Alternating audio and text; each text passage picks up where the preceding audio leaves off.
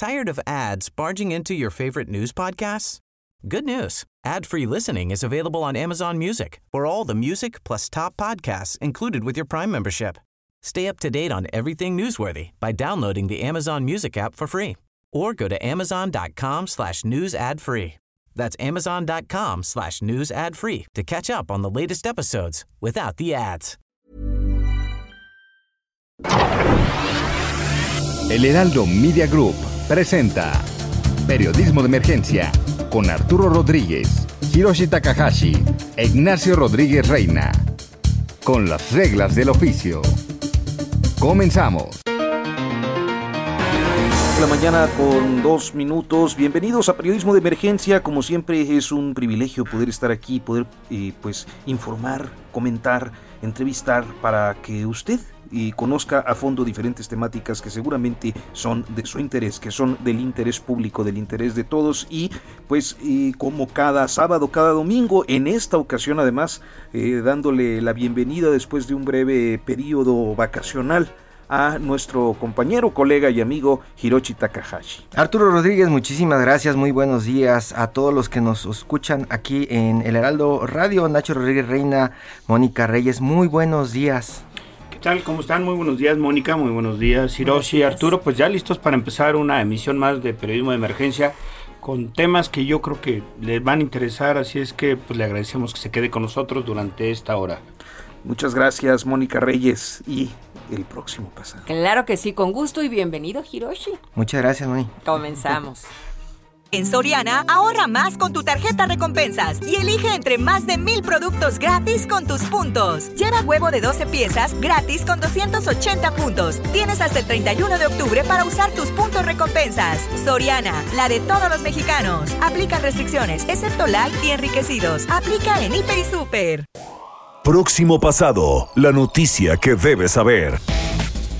Un juez determinó que Rosario Robles Berlanga, la exsecretaria de Estado del sexenio pasado, permanezca en prisión mientras se sigue el proceso en el que se le impute el delito de ejercicio indebido del servicio público por omisiones en el desvío de unos 5 mil millones de pesos.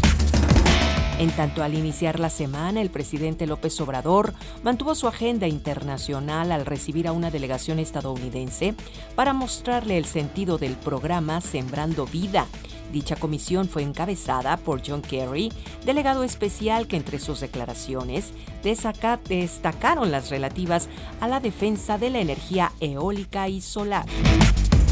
La polémica de la semana se la llevó el presidente López Obrador al señalar que la UNAM se derechizó e inclusive ejemplificar con el movimiento Yo Soy 132 nacido en la Universidad Iberoamericana. Pero sin duda fueron dos temas hacendarios los que marcaron los desencuentros de la semana. Por un lado, la legalización de los automóviles introducidos ilegalmente desde Estados Unidos, comúnmente llamados chocolate. Y por el otro, el paquete fiscal que activó la discusión entre los grupos parlamentarios. Dos de los temas que se abordarán hoy a fondo aquí en Periodismo de Emergencia. Con las reglas del oficio por El Heraldo Radio.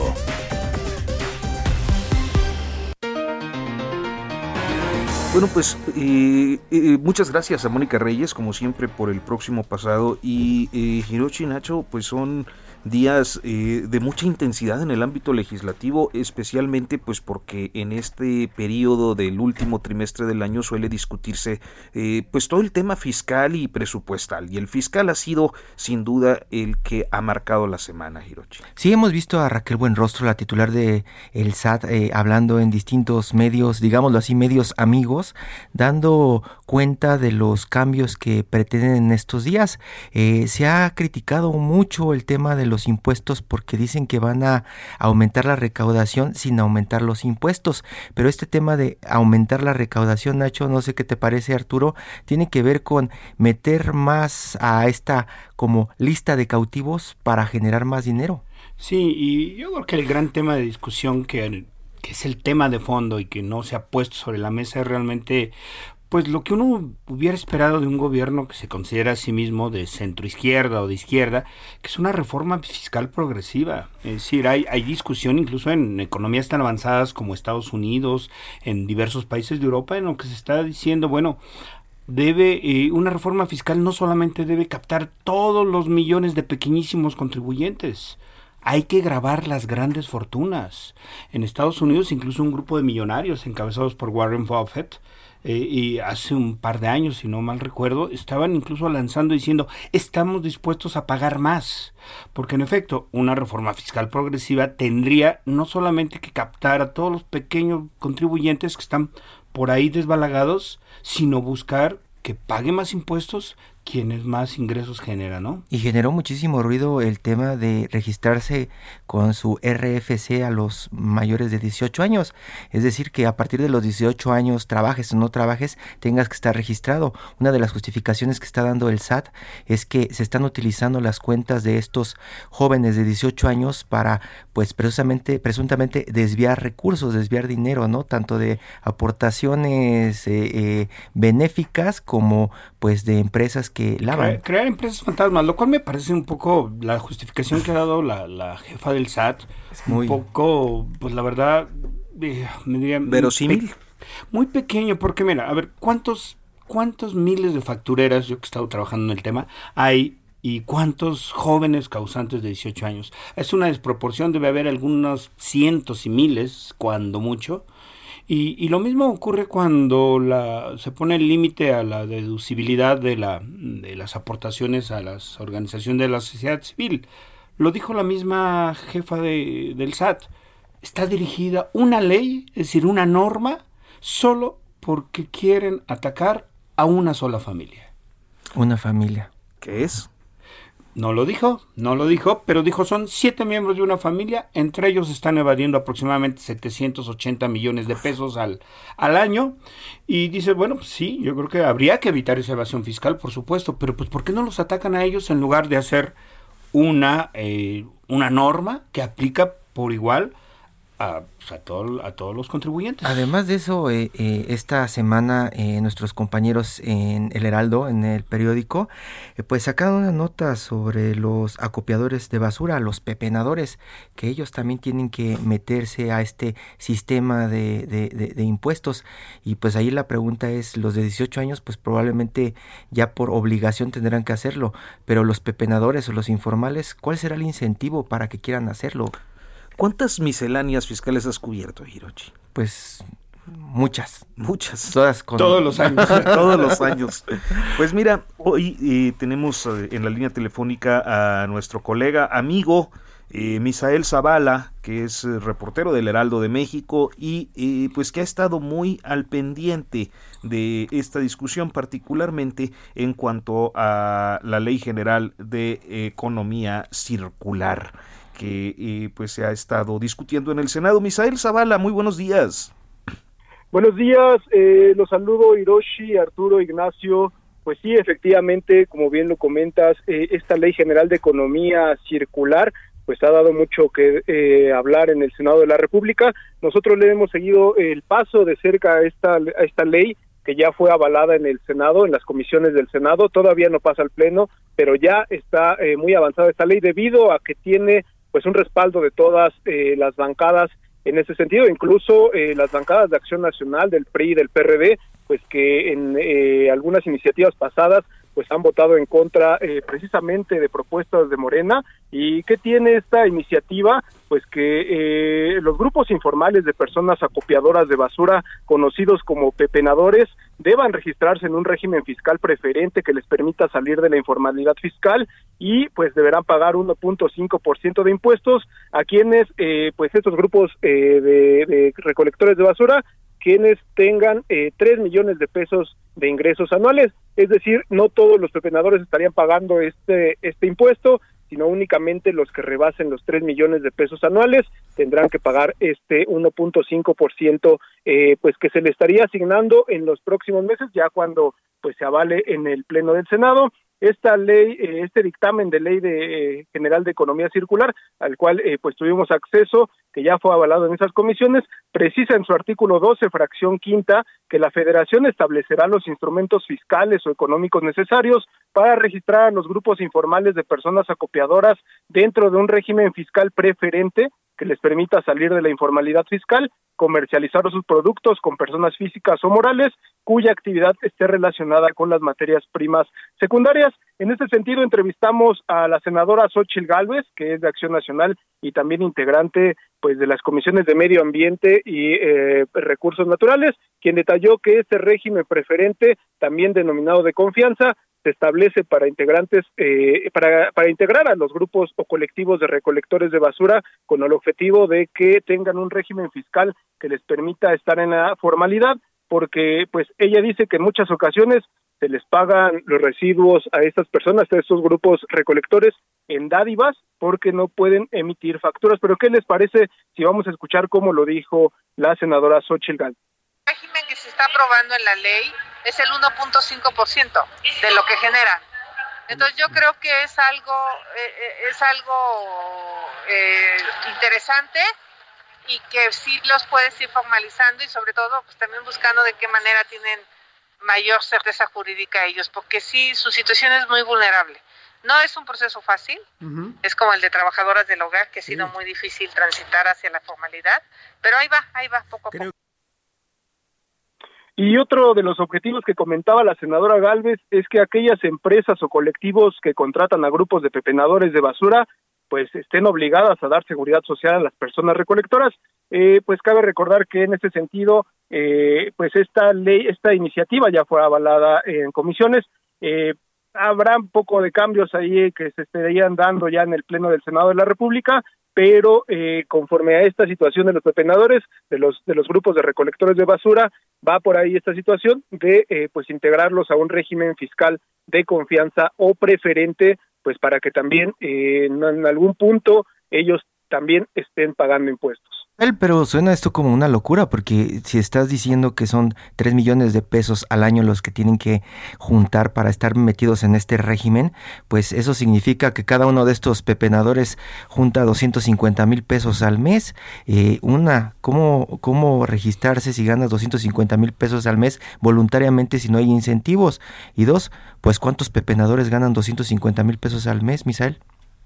Sí, efectivamente es lo que se le cuestionaba igual, eh, no solamente a la senadora Galvez, sino eh, pues algunos otros senadores integrantes de estas comisiones. Y bueno ellos eh, pues argumentan que es únicamente para aquellos grupos de pepenadores o también a eh, pues empresas que se dedican a este tipo de recolección de basura eh, que sean grandes eh, contribuyentes que sean personas eh, pues que tengan eh, pues estos eh, esta capacidad para eh, pagar impuestos, este 1.5% de impuestos, no se aplicará a todas. Obviamente ellos están afirmando que no se eh, repercutirá tampoco en las personas que de a pie recogen la basura eh, en los hogares, que recogen la basura en las calles, eh, que andan en los camiones de, de, basura recogiendo, a ellos no se les aplicará ningún impuesto, únicamente pues a las grandes empresas y veremos también, eh, el, lo, lo, decía eh, la senadora Galvez, es algo difícil eh, porque sí, eh, reunir a estas personas en un régimen fiscal y, a, y, sobre todo que sea que no sea obligatorio, pues va a ser un poco, pues un poco difícil tal como las personas encargadas de los aseos en los hogares, de las personas eh, también, que ha sido también un poco complicado esta situación de ponerlos eh, en un régimen fiscal para que tengan seguro social. Pero veamos cómo funciona esto. El Pleno del Senado de la República la próxima semana estaría eh, pues metido más bien en el tema eh, de la ley de ingresos. Veremos en las próximas semanas cómo avanza esta ley de economía circular, sobre todo eh, para los para las personas que pues estén recolectando basura para los, los grandes grupos de recolectores de basura y también eh, por ahí algún punto de la ley decía que los municipios estarían también encargados de eh, pues llevar a cabo un censo de cada una de las personas que se dedican a recolectar basura para que pues también estén eh, pues eh, recibiendo algún tipo de ayuda o también eh, recibiendo algún tipo de apoyo en cuanto a cómo reciclar su basura, cómo ellos puedan estar sacándole más jugo a todo este a todo este trabajo que hacen día a día y también pues estaríamos viendo cómo avanza esta situación. Misael Zavala, reportero del Heraldo de México. Muchísimas gracias, Misael, te mando un fuerte abrazo. Igualmente, abrazo Arturo, abrazo Hiroshi, Ignacio, muy buenos días. Gusto saludarte, Misael. Buenos días. Y bueno, pues eh, el otro tema es el de los autos chocolate. Eh, tenemos ya en la línea telefónica a Guillermo Rosales Zárate, director ejecutivo de la adjunto de la Asociación Mexicana de Distribuidores de Automotores, la AMDA, Hirochi. Don Guillermo, muy buenos días. Eh, qué gusto saludarlo. Uno de los temas que se ha tratado muchísimo otra vez en este país tiene que ver con los chocolates. Parecía que era un tema que ya no se tenía que tocar en nuestro país, pero lo reviven. ¿Qué es lo que va a pasar? ¿Vamos a tener chocolates hasta acá, en la Ciudad de México, o solamente será un problema de fronteras? Hirochi, muy buenos días. Arturo, Ignacio, muy buenos días. Muchas gracias por la oportunidad de estar en su programa esta mañana. Y, bueno, sigue habiendo eh, incertidumbre respecto de los alcances que tendrá la decisión del presidente López Obrador de regularizar el contrabando automotriz. Lo que tenemos hasta este momento como publicación oficial eh, que se dio el pasado eh, lunes en la edición vespertina del diario oficial de la Federación fue la publicación del acuerdo mediante el cual el presidente instruye a eh, diferentes eh, dependencias del gobierno federal para preparar un programa de regularización de los eh, vehículos que circulan ilegalmente en las entidades fronterizas con Estados Unidos más Baja California Sur. No hay mayor detalle respecto del procedimiento, de el tiempo en el cual estará eh, vigente eh, dicho programa, eh, más allá de, las expresiones públicas del presidente en que esta es una primera etapa y que posteriormente su intención es extenderlo a todo el país.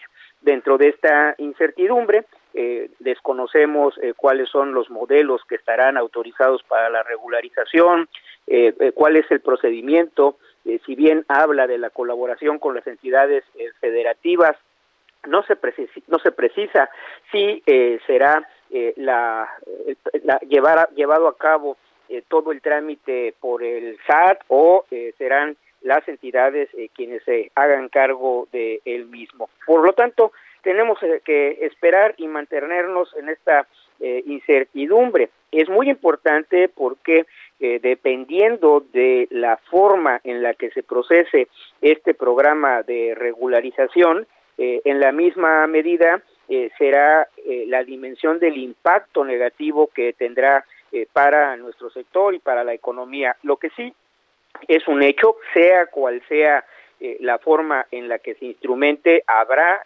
impactos negativos, pero es muy distinto si se circunscribe a la franja fronteriza o en su caso se amplía a todo el territorio de los estados fronterizos y por supuesto a que se haga un programa nacional. Y, nada más eh, pongo un eh, punto para poder dimensionar lo que comenta, comento más allá de lo que ya mencionaba Hiroshi, que eh, si se pudiera ver regularización de vehículos en la Ciudad de México. cuando se incluye a los estados de la frontera, que hacen frontera con Estados Unidos, está por ejemplo el caso de Nuevo León, eh, ustedes conocen muy bien la situación de tan eh, relevante zona metropolitana, es el tercer mercado en importancia eh, dentro de la industria automotriz nacional. Y no es lo mismo que se dé regularización para Colombia, Nuevo León, que es una pequeña población que hace frontera con Texas, a que se incluya dentro de este esquema a la zona metropolitana de Monterrey, donde vale la pena aclarar no existe un problema sustantivo de circulación de vehículos ilegales. ¿Qué es lo que se estaría generando con la inclusión de la zona metropolitana de Monterrey en el programa de regularización? Pues eh, simple y sencillamente eh, como eh, funciona la física por ósmosis estaría habiendo un trasvase de vehículos ilegales introducidos en el momento procedentes de Estados Unidos en condición de basura hacia esta zona para aprovechar esta laxitud con la que el presidente ha enunciado sus intenciones. Don Guillermo, muy buenos días. Los saluda Ignacio Rodríguez Reina. Eh, oiga, una pregunta. ¿Existe algún elemento objetivo eh, que permita entender pues un poco la toma de esta decisión? Es decir, ha habido un incremento exacerbado, hay un diferencial enorme entre, digamos, la, el costo de automóviles en México, Estados Unidos, eh, o ¿Cómo, ¿Cómo se explican ustedes esta decisión del presidente de decretar la legalización de estos autos? De nueva cuenta, te saludo con gusto, Ignacio. Y eh, lo que es eh, totalmente eh, claro desde hace ya muchos años es que hay una alineación de precios de los vehículos nuevos entre Estados Unidos, Canadá y México. además de ello, en los últimos cuatro años, los precios imperantes en el mercado mexicano son inferiores a los de nuestros vecinos. Y eh, no se diga cuando hacemos la comparación con eh, países del resto de Latinoamérica, el mercado donde se privan los, los precios menores es el mexicano. ¿Y entonces, eh, don Guillermo? bueno, esta lógica de, de, la homologación de precios de vehículos nuevos también está presente en los vehículos usados. ¿Qué es lo que ocurre para explicar la, eh, la entrada de estos vehículos ilegales que no eh, proceden del mercado regular, del de, el mercado de vehículos usados imperante en Estados Unidos, sino que eh, son vehículos que se adquieren en subastas, donde se concentran todos los vehículos que han sido declarados pérdida total, daños graves procedentes de inundaciones, de colisiones fuertes que ya no les permiten ser reparados y eh, de nueva cuenta circular en Estados Unidos. Luego entonces estos vehículos no tienen ya un precio como tal, como vehículo para poder circular, sino que eh, hay dos canales para poder aprovechar este valor residual. Uno de ellos es el mercado del reciclaje y otro es el, eh, la exportación a países con debilidad institucional, como los califica la ONU en un estudio de reciente publicación, dentro de los que se encuentran eh, países africanos, eh, Centroamérica y por supuesto y con lamentación estamos dentro de esa categoría eh, México. Pues le agradecemos mucho Guillermo Rosales Zárate que nos haya tomado esta comunicación y bueno pues esta perspectiva que nos da sobre el asunto de la legalización de vehículos que estaremos viendo a ver si, si realmente inundará todo el país o se limitará a la zona ojalá nos tome la llamada pronto don Memo cuando tengamos en la mano más elementos para saber hasta dónde llegarán los autos chocolate nuevamente en nuestro país con muchísimo gusto, siempre atento a la invitación y que tengan muy buen fin de semana. Igualmente, hasta pronto. Y bueno, pues y con este tema, cerrándolo, pues vamos a hacer una pausa y en unos momentos continuamos. Tenemos todavía más asuntos, asuntos muy importantes después del corte. Tenemos el tema laboral en dos bocas y posteriormente la situación del box en México. En Periodismo de Emergencia queremos escucharte y compartir tu opinión. Manda un mensaje de voz o escríbenos por WhatsApp al 55 6173 4928 para que tu voz se escuche en nuestro programa. En un momento continuamos. Periodismo de Emergencia. Periodismo de Emergencia. Con las reglas del oficio.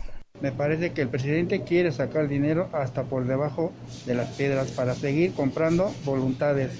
De por sí la situación de los pepenadores es precaria y si les cobran impuestos se puede poner peor. Periodismo de emergencia. Si ya desde hace tiempo el bots está en decadencia por los resultados dudosos y boxeadores inflados, ahora con la muerte de la muchacha en una pelea y el otro peleador que se está grave se comprueba a los promotores solo les importa el dinero y no la integridad del deportista.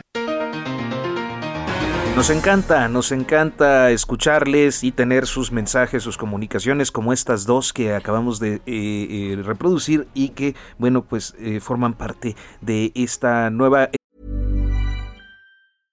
Want flexibility? Take yoga. Want flexibility with your health insurance? Check out United Healthcare Insurance Plans. Underwritten by Golden Rule Insurance Company, they offer flexible, budget friendly medical, dental, and vision coverage that may be right for you. More at uh1.com. etapa del programa en la que queremos aumentar, incrementar la interlocución con usted. Queríamos escucharle, así es que por favor, eh, ahora en un momento dado les repitaremos, les daremos el número del teléfono de WhatsApp para que se comunique con nosotros y nos mande sus comentarios sobre los temas que están ocurriendo en el país y que son parte importante pues del debate que, que está en todas partes. Y pues bien, continuamos rápidamente con periodismo de emergencia Hirochi. Ha habido mucha eh, atención y tensión también en el caso de Dos Bocas y pues un conflicto eh, laboral que se dio ahí en días pasados, el 13 de octubre concretamente. Sí, y saltó el nombre de Susana Prieto Terrazas, quien está en la línea. Susana, que es considerada por algunos grupos en el norte como la heroína de la clase obrera. Doña Susana, muy buenos días. Buenos días, Heraldo Radio, y sobre todo a ustedes, Hirochi y Alejandro, por aperturarme su espacio. Eh, ¿Qué tal, diputada? Muy buenos días. Le saluda Ignacio Rodríguez. Oiga. Perdón, pues, Ignacio. No se preocupe. Hemos estado escuchando, obviamente, desde hace algunas semanas, este conflicto que llevó incluso a la paralización de los trabajos en, de la construcción de la refinería Dos Bocas y escenas que también vimos de choques, dispersión de pues trabajadores que están protestando por lo que ellos consideran que no son condiciones laborales equitativas ni justas y bueno, pues también una digamos una satanización quizá desde algunos ámbitos oficiales al movimiento de los trabajadores. Usted que está vinculada justamente a las organizaciones sindicales y que ha estado siguiendo de cerca este tema, eh, ¿Qué está pasando ahí? Eh, ¿hay, ¿Hay un conflicto real? ¿Son boicoteadores de los intentos de construir la refinería? Eh, ¿O hay manos extrañas ahí tratando de crear una inestabilidad? Primero que nada quiero que me desvinculen, si son tan amables, del movimiento sindical del país, porque cuando hablan de sindicatos del país, normalmente la gente ubica a esa parte despreciable del sindicalismo, que es el sindicalismo blanco de las grandes centrales obreras los sindicatos enquistadas en el sistema político nacional, que son los sindicatos charros. Entonces, pues hay que aclarar, porque yo represento de alguna forma la lucha de trabajadores que están en contra de este A eso nos referíamos y por eso justamente Bueno, pero hay que aclarar porque hay mucha desinformación y de por sí, bueno, no es porque, no es que aclaren para que dejen de satana, satanitizarme, ¿no? O sea, estoy siempre criminalizada precisamente por representar a una parte vulnerable que, que está cada vez eh, en una situación más desesperada en este país, que es la parte opositora a este sindicalismo blanco, ¿no? De hecho, hasta, yo... Hasta estuvo, hasta estuvo en prisión, Susana.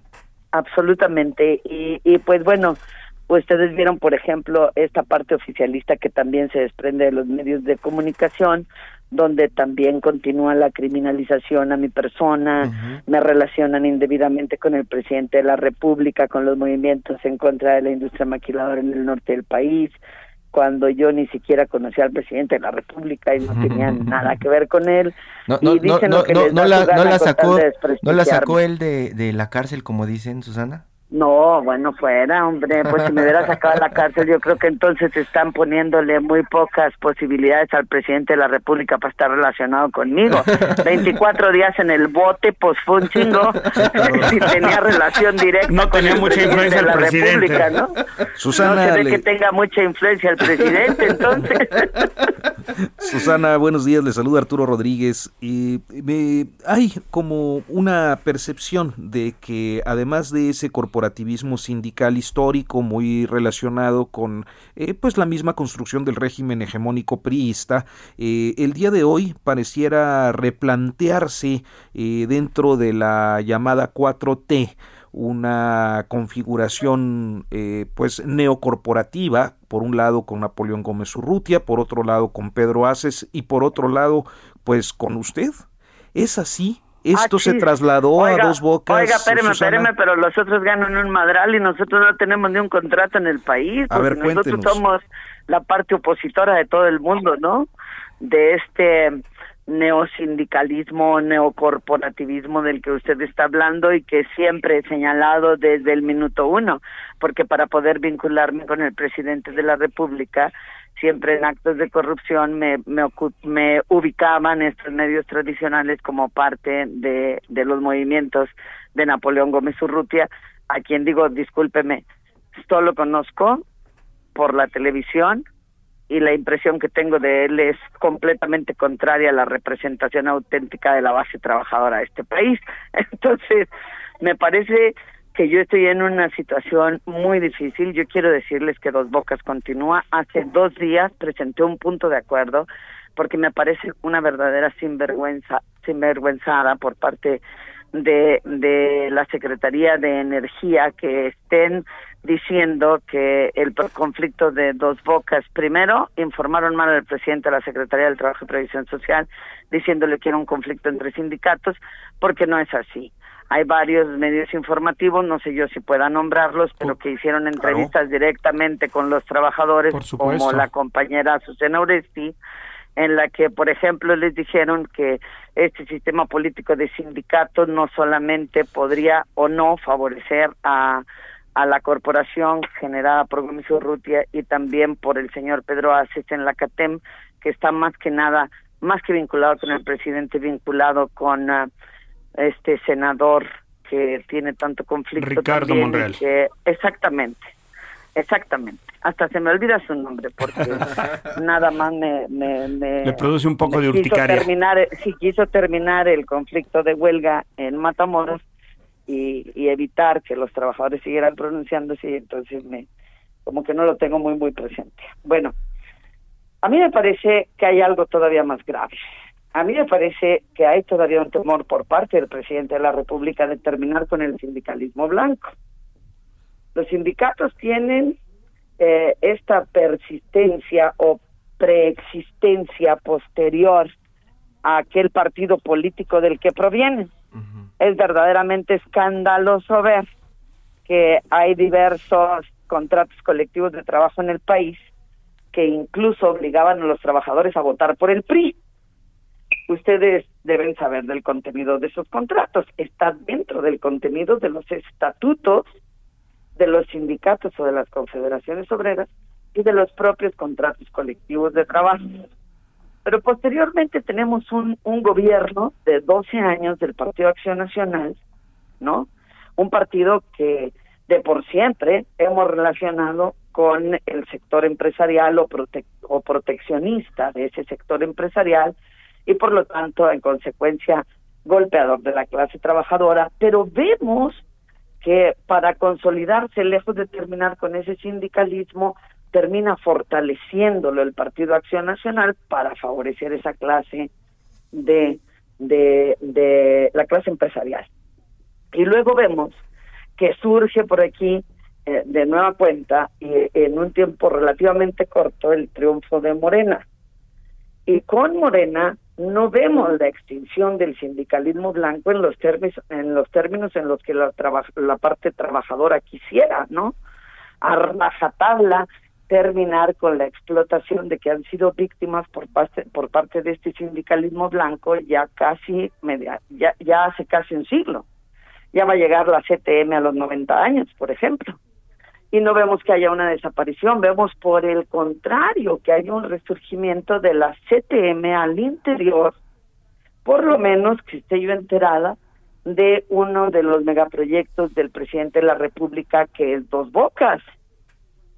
Vemos que ha habido eh, investigaciones, algunas profundas, algunas superficiales al interior, pues claro que tenemos las de siempre, las que quieren eh, estropear la imagen del presidente de la República, pero tenemos otras que son también muy preocupantes y que nos hablan de sindicatos al interior de Dos Bocas que están adheridos a la CTM, de líderes sindicales que no habían tenido a nivel ni nacional ni local ningún repunte, pero parece que se les tomó y se les dijo, mira, aquí vienes. Y en Dos Bocas no se mueve nada que tú no controles al interior de las siete empresas que están trabajando en su construcción. Y entonces, a mí me preocupa que hay un, un clamor de la clase trabajadora que dice, oye, estamos explotados de la siguiente manera, ¿no? Y la siguiente manera es que nos cobran cuotas sindicales hasta en efectivo. ¿Puede existir hoy un sindicato que no sea charro en México? Porque estamos acostumbrados a esos sindicatos siempre. Y a los que no los aplastan. A eso vamos. Nosotros representamos a esa otra corriente que quiere librarse del sindicalismo blanco. Parece ser que los que surgen en nuevas modalidades, entre comillas, pues no podemos hablar ahí del sindicato minero, ¿no? Ese sindicato que subsistió 12 años con un líder viviendo exiliado en el extranjero y al que todavía se le remontaban, ¿no? Cuotas aparentemente en efectivo, porque seguía siendo el líder aún y cuando había sido perseguido por otros por otras administraciones. Yo creo que sigue prevaleciendo el sindicalismo blanco, que se no, no se le ha dado ni un arañito, por pequeño que sea, ya en el tema y eso automotriz es lo poco a preocupante poco, ¿no? para la clase trabajadora, porque la clase trabajadora, eso sí se los debo dejar en claro, es una clase que colocó en su gran mayoría al presidente de la República en el poder. Es una clase harta de este sindicalismo blanco, la que nosotros pudimos ver que arrolladoramente salió, como suele no hacerlo en las elecciones del 2018 a votar por el presidente de la República. Entonces yo no puedo dejar de mencionar en uno y otro espacio que esa clase trabajadora sigue o se le sigue debiendo por parte de la nueva administración y yo hace dos días planteé un punto de acuerdo porque bueno ustedes me desviaron a otro lado con su pregunta para que liberen de manera inmediata exigiendo de alguna forma a la secretaria de Energía que salió a declarar inicialmente que el conflicto de dos bocas se generó por 10 trabajadores que no formaban, que no eran trabajadores de ICAFLOR, entonces ¿por qué detuvieron a tres personas de ICAFLOR y las sujetaron a proceso en el proceso intimidatorio que lleva toda empresa, toda iniciativa privada de norte a sur y de este a oeste en el país, que es criminalizar la lucha obrera? trabajadores que levantan la voz, que se defienden, terminan en la cárcel y quienes los defienden también. Y un ejemplo vivo de ello, pues soy yo. Y el más actual, que no podemos achacarle ni al Partido Acción Nacional ni al PRI, es el de Dos Bocas, donde hay tres trabajadores sujetos a proceso por la interposición de cargos del representante legal de Pemex y de Seguridad Pública Municipal en Paraíso, y están sujetos a proceso tres trabajadores humildes, dos de, una ranchería y uno de paraíso, y a mí me parece que no podemos pasar por alto esto. Yo presenté un punto de acuerdo solicitando que de manera urgente interceda la secretaria de Energía, que ella declaró que no eran trabajadores de ICAFLOW, para que se retiren los cargos o se otorgue el perdón por parte de los representantes legales, tanto de Pemex como de la Secretaría de seguridad municipal para que estos trabajadores queden liberados de manera inmediata y se les restituyan sus puestos en ICAFLOW. Y La verdad, a mí me invitaron a no mentir, no robar y no traicionar y en esas ando. Oiga, y habría que decir entonces, porque creo que eso no ha quedado muy claro en la opinión pública, que por supuesto exi- eh, existe un movimiento de trabajadores que está reclamando condiciones justas de trabajo. Absolutamente. Yo fui muy clara y les dije, bueno, el levantamiento de dos bocas, no tengo nada que ver con él. Yo acudí precisamente a Paraíso el fin de semana anterior y fíjese usted cómo la CTM, eh, que está protegida aparentemente con personas que forman parte de Morena en el gobierno, no integrantes del partido, sino en funciones, ¿no? Y, y una de las preguntas es porque estamos hablando de la Secretaría de Energía, el presidente está hablando de esto, los sindicatos y los alcaldes, Susana. ¿Qué pasa con la Bueno. Secretaría del Trabajo y esa familia? Bueno, no conozco a la familia, punto número uno. Esa familia normalmente quiere estarse desvinculada de mí. Creo que hubo un error por un abogado postulante de acá de Chihuahua. Yo la única vez en toda mi vida que he visto al papá de la secretaria del Trabajo y Previsión Social es cuando hicieron una reunión del observatorio, del observatorio de del Movimiento Nacional del Observatorio de Abogados de la Cuarta Transformación, que estaban impugnando lo que ustedes recordarán que era el proyecto de la reforma a la Ley Federal del Trabajo, que era una verdadera atrocidad promovida por un abogado patronal y el observatorio estaba impugnándola. Cuando andaba el presidente de la República en campaña, en diciembre del 2017 se hizo una una reunión del observatorio en el Denis en Chihuahua capital y a mí me invitó otro abogado. Y ahí lo vio. Yo pero yo conocí ahí al señor, ahí para poder pasar estaban todos los abogados que acudimos a la reunión, la neta, tomándose una foto y yo quedé atrapada del otro lado y para poder pasar, pues el rollo fue de, ay, sí, la foto sigo yo, me tomé la foto y me seguí. Ni siquiera sea, no hicimos los ningún conoce. comentario Ajá. sobre la opinión y me han relacionado con esa familia con la que tampoco tengo absolutamente nada que ver. Susana, Si la verdad yo tuviera algo que ver con ellos, yo hubiese sido la presidenta de la Comisión del Trabajo y Previsión Social.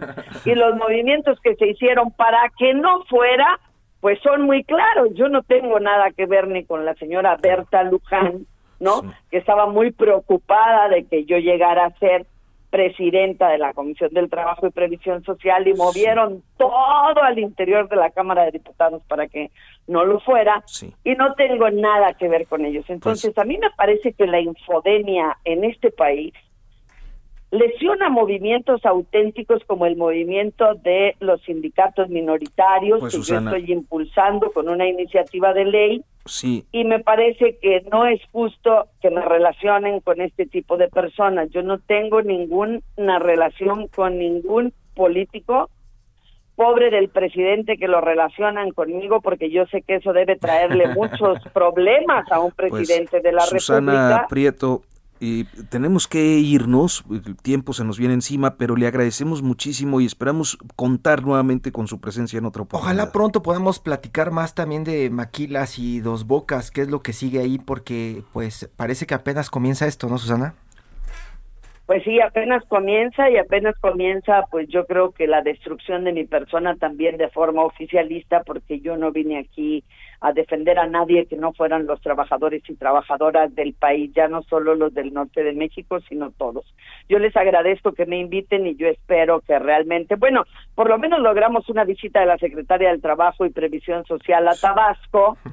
Sería muy bueno que ustedes la entrevistaran a ella y le preguntaran a qué fue y en qué quedó dos bocas y por qué está la CTM metida con los siete contratos al interior de dos bocas y cómo fue que terminó con represión Bueno, la pues- manifestación de los trabajadores para pedir mejor salario y mejores condiciones de trabajo. Pues Susana, muchísimas gracias. Muy buenos días. Qué gusto platicar con usted, Susana.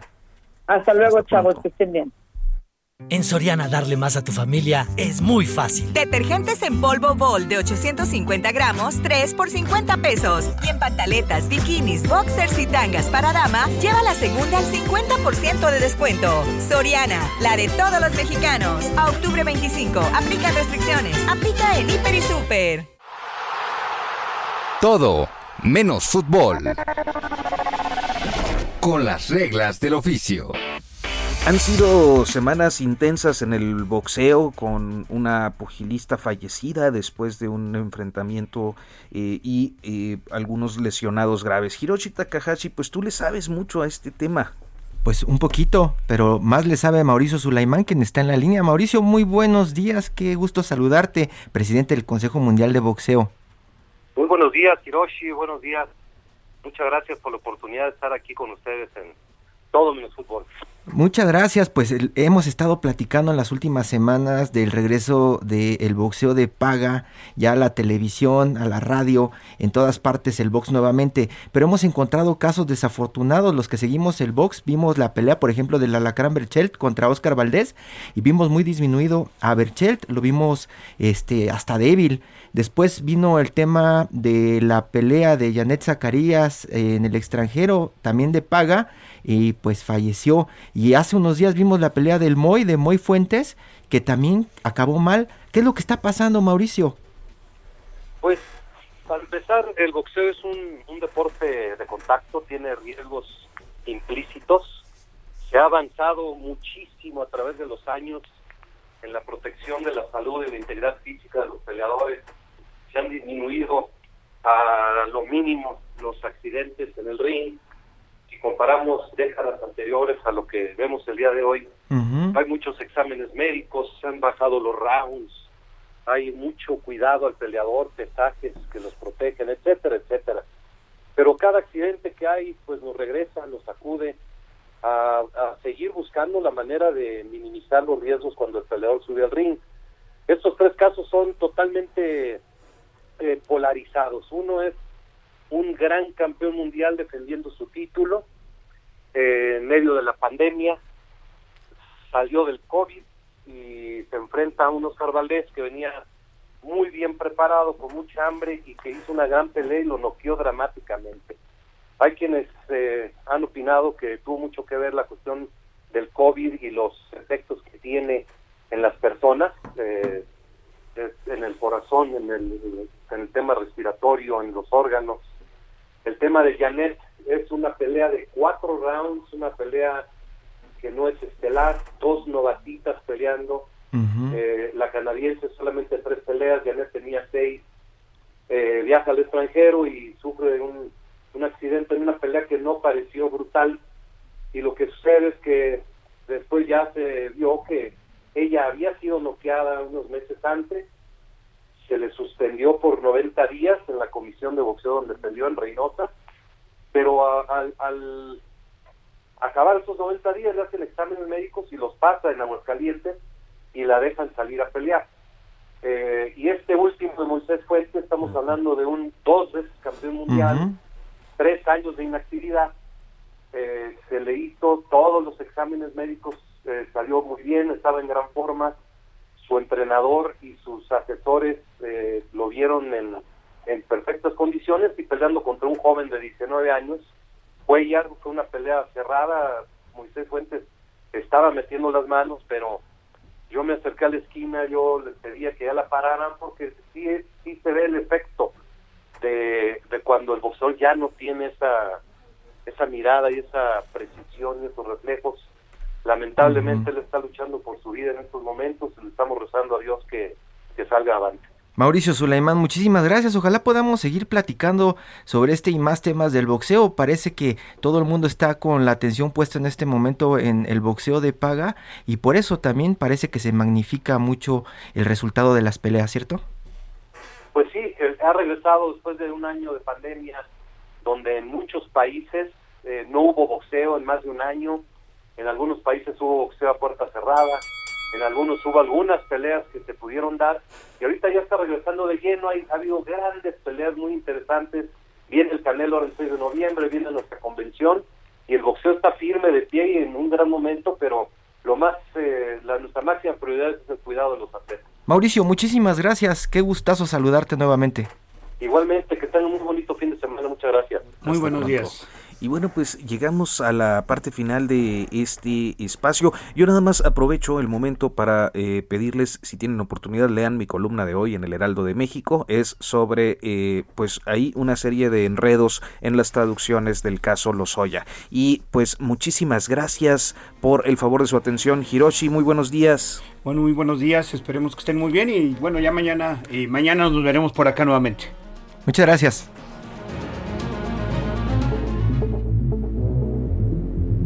Esto fue Periodismo de Emergencia. Con las reglas del oficio. Heraldo Media Group.